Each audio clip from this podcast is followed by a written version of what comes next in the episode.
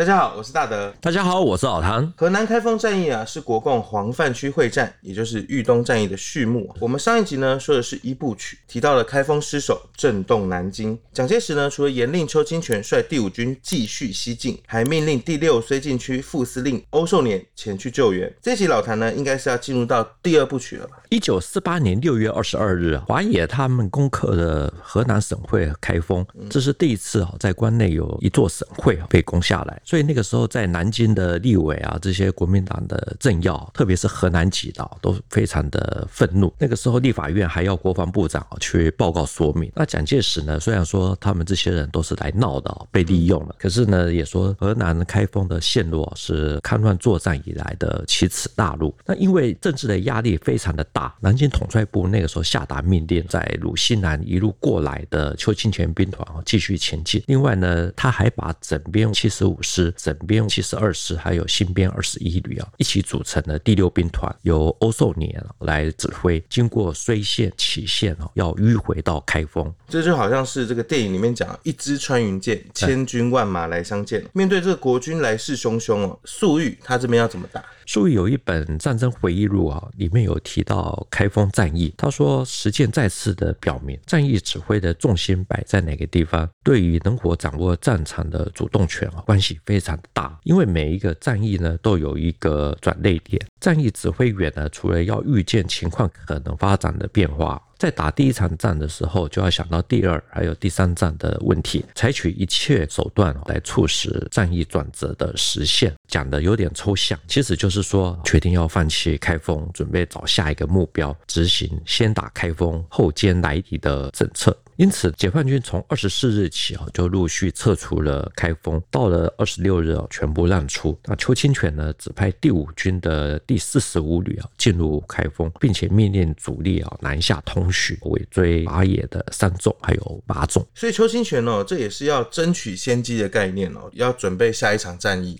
没有错哈。至于欧寿年他率领的第六兵团呢，本来是规定要与第五军一起去光复开封。在同一天呢，他进入到睢县西北的铁佛寺，还有龙王殿这几个地方。那他觉得哦，共军突然之间撤离了开封哈，有点怪怪的。于是他就放慢进度，让邱清泉呢先走。那他的部队呢，在睢县、杞县这边停留了一下。结果呢，就这样子跟邱清泉的大军的距离哦，一下子就拉开了四十多公里，马上。就变成了猎物。这战场上是瞬息万变，所以你只要一有迟滞，就有可能会陷于被动。没有错哈，国军这边其实也发现到情形不太对劲了，所以在六月二十七日啊，蒋介石呢那个时候致电了徐州剿总总司令刘峙，还有邱清泉，就下达指示，华野的主力从睢县向东南移动，似乎有包围欧寿年兵团右翼，还有斩断他跟后方的联系。所以呢，蒋介石下令胡琏还有吴少洲兵团继续的从许昌这一带向北推进。至于开封、南丰的守备，都交给刘汝明、邱清泉的部队，应该要全力的去协同欧寿年兵团，迅速的向通许以南的地方进剿共军的主力。老谭呢，特别请我们的后置的同学哦做了地图，有兴趣的朋友们其实可以跟我们对照一下。那在录影之前呢，其实老谭也说他尽力了啦。如果这个细部地图上面有一些漏，也请包含指正。那回到战场上面，蒋介石说开封陷落是起始大怒，对，看起来真的是动怒了啦，准备要追杀到底。徐州剿总哦，也因为蒋介石的生气，所以也修订了作战计划，规定邱清泉的整编第五军东进，还特别的调了黄百韬的整编第二十五师西进，第五绥靖区张整的部队北进。至于欧寿年兵团呢，就地支撑，用来吸引共军，准备要一举围歼。老谭过去讲了一百五十多集的1949年前后，发现这个国军其实蛮喜欢用这种中心开花的这种战术，而且呢，其实徐州剿总啊，他已经开始调动黄百韬的兵力了。对，因为在战场上呢，共军不好捕捉，你要追又速度又不够快，加上国军还有火力上的相对优势，所以能够用钓鱼战术啊，用中心开花哦，其实是最省事的。总之呢，黄百韬兵团被调去豫东，其实是出乎粟裕的预料之外。因为那个时候呢，整个豫鲁的大棋盘，整个的局势是山东兖州战役呢，从五月二十九日开打，黄百韬呢在六月下旬呢就奉命北上援助。蒋介石呢因为开封的陷落而改变主意啊，临时抽调了以伞兵为主的第三快速纵队，还有交警大队第二总队，再加上整编二十五师，一起组成黄百韬兵团，加入了中原战场。这会不会是郭汝瑰这些人他们的建议啊？因为有听说过他们很会随意的去调动这些部队。根据郭汝瑰他的回忆录的说法，在一九四八年六月十四日啊，徐州陆总他的招牌取下来，改成剿总的招牌，总司令刘志，参谋长呢是李树正啊。那他们就职了以后，他就奉命免职。不过呢，他又奉顾祝同的命令，在徐州多待几天，协助刘志啊，还有李树正他们熟悉状况。郭汝瑰他自己讲，到了六月二十五日，徐州剿总呢，得知解放军有两个纵队哦，由睢县东进。武汉剿总也通知说，刘伯承啊、陈赓的部队啊，也越过了耒河啊等等。所以他们综合判断的，就是认定了说，第五军会成为下一个目标。接下来就是胡琏的第十八军。这个时候呢，因为兖州哦非常的危险，李树正跟郭汝瑰研究了以后，认为说解围兖州呢，应该要用足够的兵力，所以主张把七十二师用在兖州，来加强黄百韬的兵力啊，去解兖州之围。然后呢，他就在二十七日离开了徐州。因为我们知道这个兖州是济南的南大门，我们之前也说到了兖州战役，这个地方的重要性是宁失济南，不失兖州。对，没想到呢，蒋介石突然放生了兖州，把黄百韬的兵力投入到了中原战场，继续下更大的本。可能的原因其实很简单，就是因为丢掉开封的冲击实在是太大了，而且第五军的推进其实也不如预期，再加上胡琏的第十八军啊，在河南的上蔡受到了一些阻碍。在黄百韬上将纪念集这本书里面有特别提到，黄百韬呢是在六月二十七日突然间接到了徐州剿总的电令，就是要他们改向豫东集结。那这个时候呢，第三快速纵队啊已经抵达了山东的藤县这一带，他们是连夜用火车直接运到了河南的山丘以西。二十五军呢也用火车啊、汽车把部队送到。对。到了六月三十日啊，才完成了集结。黄百韬这个时候呢，也得知说被围困在龙王殿的欧寿联兵团已经岌岌可危。邱清泉的整五军呢，被阻绝在距离祁县城东七公里的桃林港、许刚这一带，距离欧寿联兵团呢大概有十多公里啊，直线跟对对对行军的距离。对，所以呢，黄百韬呢就立刻下达了西进的命令。这样听起来，这个主角们已经都齐聚了，也就代表说这个大战是不是就要开始了？黄百韬呢，他的确是立刻行动，一零八旅还有整编第二十五师的师部作为中央纵队，整个兵团呢分成四路纵队啊。从七月一日开始哈，黄百韬兵团就用宽广正面啊开始向西推进，进展都很顺利啊。那天晚上，中央纵队共进的一个地方叫做地球店，可是这个时候发现华野的部队开始增加，发现了大批的共军哦，看起来就是口袋战术好像又要出现了。这样黄百韬还来得及去救援欧寿年兵团。其实讲到口袋战术哈，我们知道共军的打法一向就是围点打援，要么就是组援打点。那所以呢，对部队的前进可以预先的判断，所以会在通过的路线先埋下口袋。那所以呢，从第二天开始，华野就动用了五个纵队啊，开始猛攻黄百韬兵团。这一段呢，其实是国共血战地丘店非常惊心动魄的一段。那我们要在豫东战役三部曲来交代。老谭意思就是说要下回分解。是。不过呢，我们在这边还是要帮大家厘清一下，怎么会突然冒出来这么多的华野部队？如果说是五个纵队的话，就等于是用五倍的兵力要去围困黄百韬的部队。主要是啊，黄百韬兵团啊到达地丘店的时候，被围在龙王殿一带的欧寿年兵团正在面临最后的总攻，再过几个小时就要结束了。嗯这个时候呢，粟裕的胃口特别的大，同时呢，他又要保证将来华野的大部队向东转移的时候可以保证安全，所以他就决定说要把主力呢向东移动，先来围歼黄百韬兵团。等到欧寿年兵团被解决了，黄百韬的压力就更大。这也就是粟裕说的，战役指挥员不仅要针对整个战役呢做通盘的考虑，也要预见情形可能会发生的这种变化。在打第一场战争，就要想到第二战还有第三战的问题，而且要把自己的注意力重心呢放在战役的转捩点上，充分发挥主观能动作用。我们回到豫东战役二部曲，欧寿年兵团被击破的这个主题上面，国军呢是动。员了邱清泉、黄百韬兵团东西对进救援。前面也有提到说，徐州剿总一开始以为粟裕的目标是第五军，没想到呢是走在后面的欧寿年兵团先被吞掉。这个时候又回到邱清泉是怎么去救的，结果呢他又被堵了。其实我们说到邱清泉在豫东会战的第二阶段，还是一样扮演悲情的救火员角色。我们前一集有提到，原本在山东定陶的沈成年的整七十五师被蒋介石围操，调动阵地，结果替华野主力的开了一道南进的方便之门，铸成的大错。除了导致开封的陷落，邱清泉的第五军在救援的时候也非常的辛苦，步步惊魂，处处要打。结果呢，邱清泉他的部队呢才到狼峰，还没有进入到开封，蒋校长又忍不住的围操，而且呢这次还是一样围操整七十五师，顺便加码新二十一旅。这次的围操的后果也相当的严重。说的是围操哦，但却是牵一发而动全身的影响。邱清泉的部队这个时候发生了什么事情？主要是啊，整五军呢从南丰向开封进军，华野的主力那个时候已经开始逐步南撤到睢县啊、杞县这一带。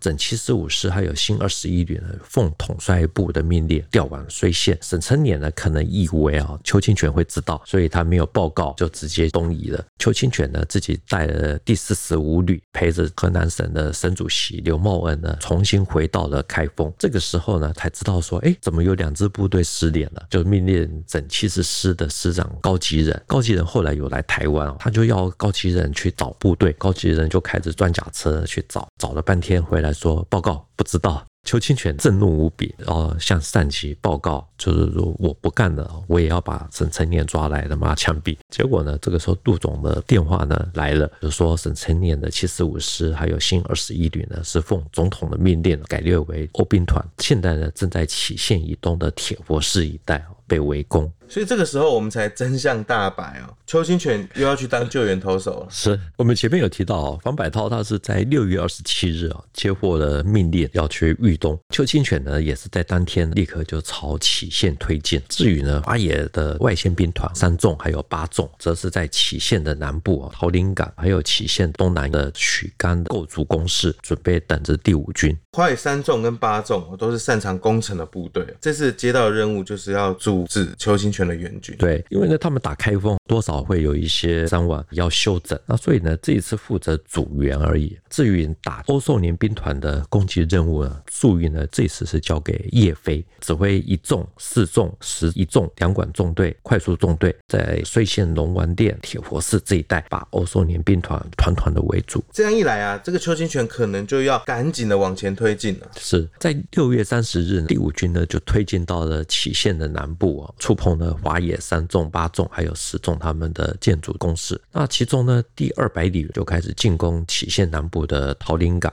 因为在华北、华中这一带啊，本来很多村寨啊都有这些土墙，那所以他这个寨墙呢非常的高厚。旅长张玉英逐次的使用兵力啊，打的一天没有打下来。在邱清泉的那本书里面就特别提到说，士兵伤亡惨重，清泉极为震怒啊，所以立刻就把张旅长呢撤职查办。第五军的整八十三师呢进攻杞县东部的李岗，轮番冲杀哦，好不容易才攻下，结果入夜呢又。遭到反扑，由师长周立行哦亲自督战，双方伤亡惨重。华野三纵八纵的这个阻援战哦，打成这样，听起来哦，几乎是相当于城市攻坚战的规模。更激烈的是哈，到了七月一日这一天哈，黄百韬兵团开始以宽广正面由东向西推进，邱清泉兵团呢，则是由西向东进攻，使用了最精锐的第两百旅，向土楼啊、曲寨啊、桃林港这一带发动攻击。步兵呢，在炮兵的掩护之下，连续三次的冲杀。到傍晚的时候，总算啊，弃入了共军。桃林港的左侧阵地，可是入夜以后，华野啊又开始大举反攻，两百旅呢反复的逆袭。第五百九十九团，只有这个团呢就已经伤亡八百多人。一个团哦，大概就三千多人，一天下来已经损失了八百多人，少了三分之一的兵力了。等于说这个这个已经失去了战斗力。战斗力。对，另外呢，第五军第四十五师，他们是在五十门大炮的掩护下，也是一样，就是血战了半天才攻下了许甘、翟甘这两个地方啊。可是自己伤亡也破千啊。那到了晚上呢，华野还是一样的大举反攻，而且是炮火猛烈啊，有三四千人屠戮了在内，通讯呢有几次的中断。第四十五师啊，反复的冲杀，情况非常的危急啊。到了深夜的时候，邱清泉呢告诉了周立行师长，第两百旅呢攻击受挫啊，你的第四十五师呢连日的进攻呢伤亡惨重，现在战斗力都已经很小了。那如果阵地再被攻破，我们大概就只有自裁，以谢元龙。打到邱清泉都已经准备要做最后的考量了，怎么会这么的悲观呢？因为防范区会战的第二阶段虽起战役，其实不止邱清泉打到这样子啊，过没几天黄百韬也是有这样子的想法。那我们还是拉回来讲邱清泉啊，我觉得主要是因为邱清泉是在七月一日的晚间，七月二日的黎明之前，他会这样子的沮丧，其实跟他在七月一日接到了校长的电令有很大的关系。这个电令呢，第五军的军史啊是说是在七月二日接到，可是呢，在蒋中正先生年谱长编呢是在七月一日。他接到电令，校长到底说了什么？蒋介石呢那个时候是要求邱清泉全力救援，还说据报第呢就是邱清泉呢今天只有派第两百旅还有八十三师哦向东进攻，那你的主力呢留在后面没有去参加作战，所以呢桃林港啊、许村啊这些都攻不下来，不胜害意。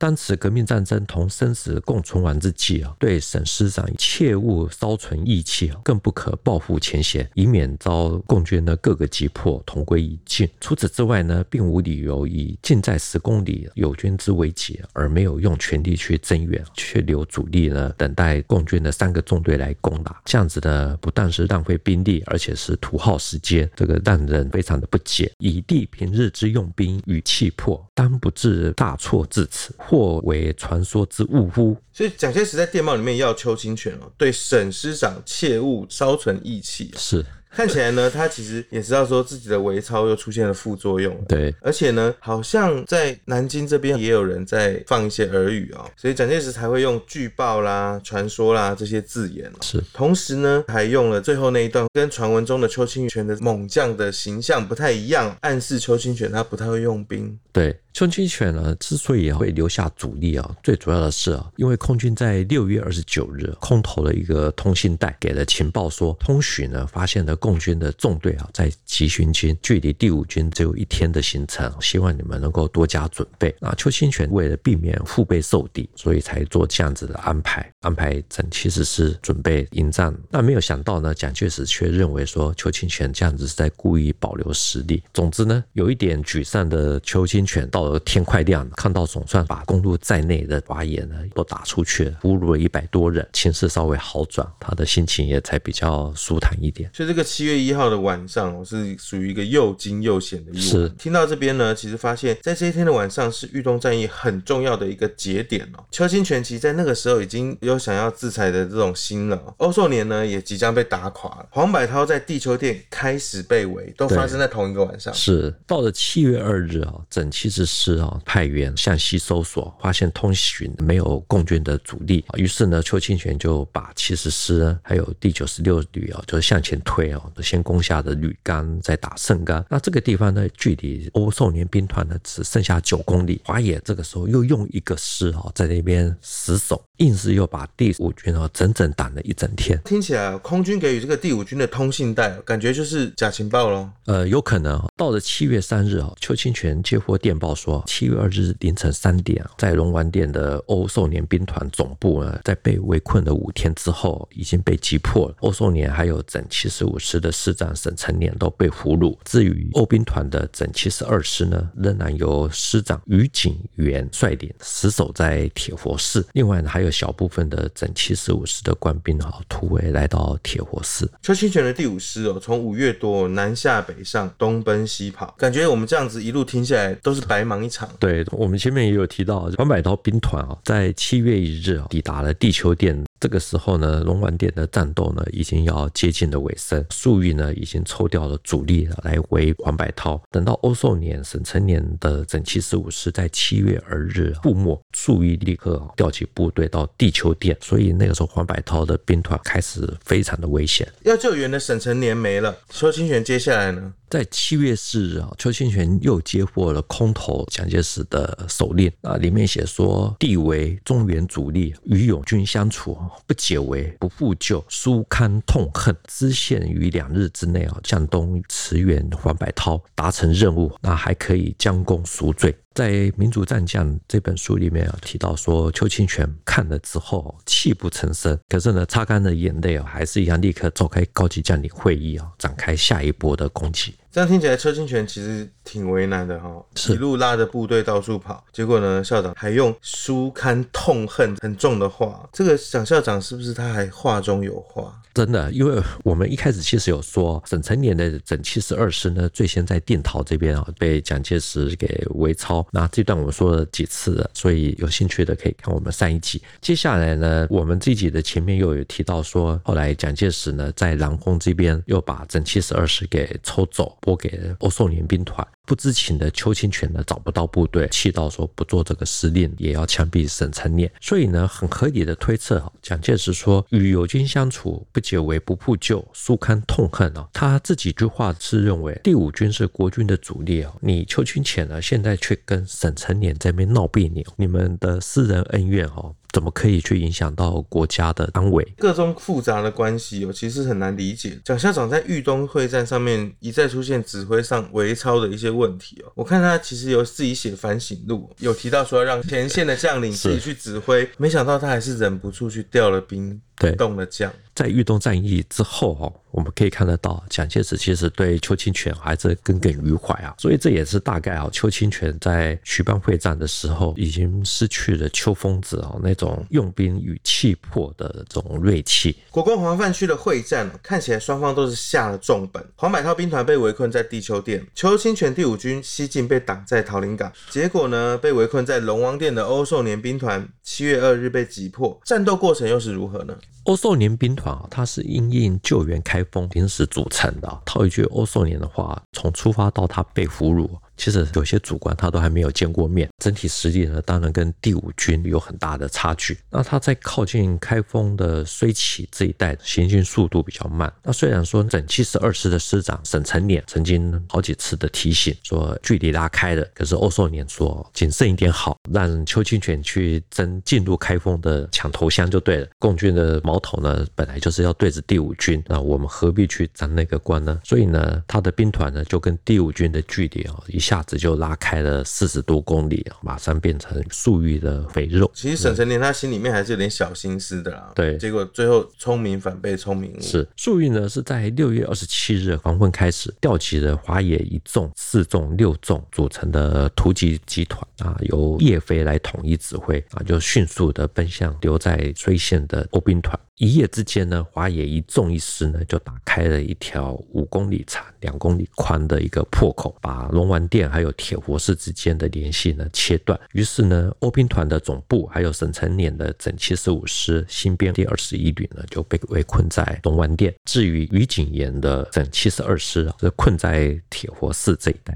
也就是说，粟裕锁定了比较弱的欧寿年兵团，然后呢，再对欧兵团呢用穿插分割的方式一分为二。对，如果欧寿年那个时候跟邱兵团哦靠得比较近一点，可能就不会有这样的结果。那整个的战斗过程呢，根据大陆的说法，这边的村庄呢，因为都有土寨哦，在外都有壕沟，可是土质呢普遍都很松软，树木又少，所以根本没有办法构筑坚强的野战工事，所以就成为了欧兵团的覆没之处。总之呢，负责指挥的叶飞哈，在把第五军的前进之路卡住了以后，他在六月二十九日的晚间开始大规模展开对龙王殿外围的肃清。刹那间呢，外围阵地呢，上空被照明弹啊、信号弹打得像白天一样。到了天亮，大陆出版的《第三野战军征战记》啊，这本书里面有说，华野的各纵队哦，伤亡较大，打成僵局。从共军的角度来看哦，用这种方式去描述，其实代表真的伤亡。伤是蛮严重的。是，可是呢，因为黄百韬兵团已经在集结啊，邱清泉第五军呢又在十公里外啊，所以叶飞下令所有的纵队啊要不惜一切代价实施不停顿的攻击。有的纵队呢，连机关干部啊、后勤人员，通通都编入了突击队。随军的这种担架民工，只要能够活动的伤员啊、病员，全部都投入了战斗。所以这样听起来哦，在其他战役上面是很少见的。对，就像是这个豫东战役哦，华野的第二阶段，为了吃下欧寿年兵团，是造成他们相当大的损失的。是这样子不计牺牲代价的饱和攻击呢，打了至少二十四个小时。到了三十日的上午八点，叶飞向粟裕报告啊，已经攻占的东环店啊几个外围的村寨啊，开始朝纵深发展。打到七月一日，整七十五师的师长沈成年向欧寿年建议突围，可是呢，欧寿伟怕突围之后会掉入口袋，而且呢，蒋介是在二十九日啊还搭机到他们的阵地上空，下令固守待援，所以最后没有突围。所以蒋介石还亲自飞到上面，可见他重视的程度哦，不是像一般一样。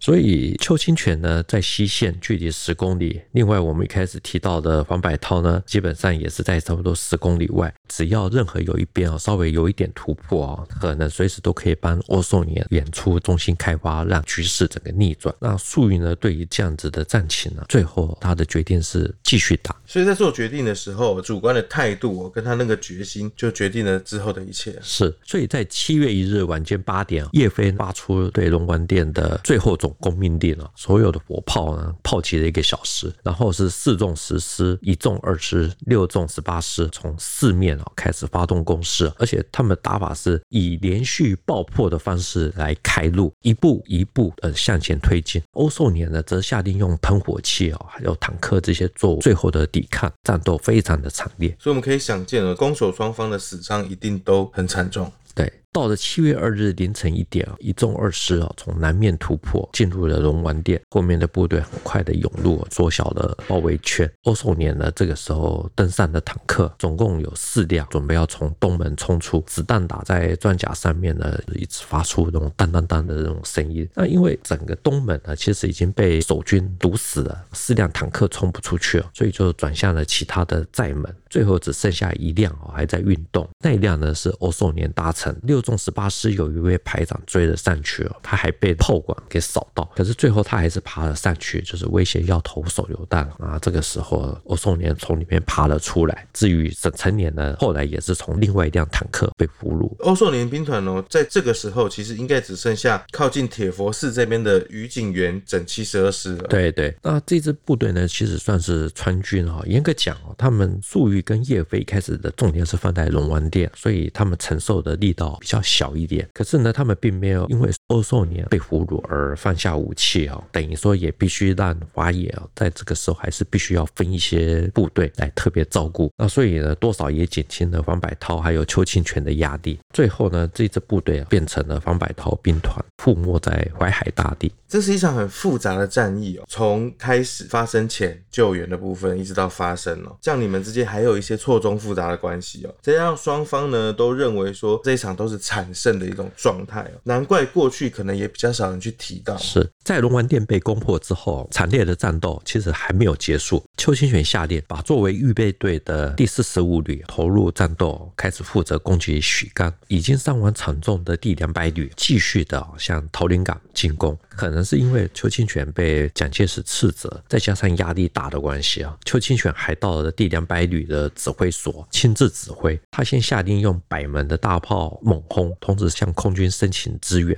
那轰炸机来了四五架，炸过之后，他开始命令第两百旅的旅长高其仁亲自督军，步兵用波浪形的方式向前冲锋。不到两百户的桃林港全部都是被炸平了。听起来真的是相当残酷的人间炼狱的那种感觉啊！是，两边都已经打到不计代价了。那接下来，接下来是更为残酷的地丘店血战啊！因为我们的防范区会战二部曲龙王店血战呢，时间到了，所以只能留到下一期了。今天的节目就先到这边。谈兵读新闻与历史的汇流处，军事是故事的主战场，只取一瓢饮，结合军事、历史跟人文的节目，欢迎大家呢在 YouTube 频道下面呢给我们留言。另外呢，你也可以使用 Podcast 收听，欢迎大家到 Apple Podcast 给我们留言跟五颗星的评价。再次谢谢老谭，谢谢大家，我们下周期待喽，拜拜，拜拜。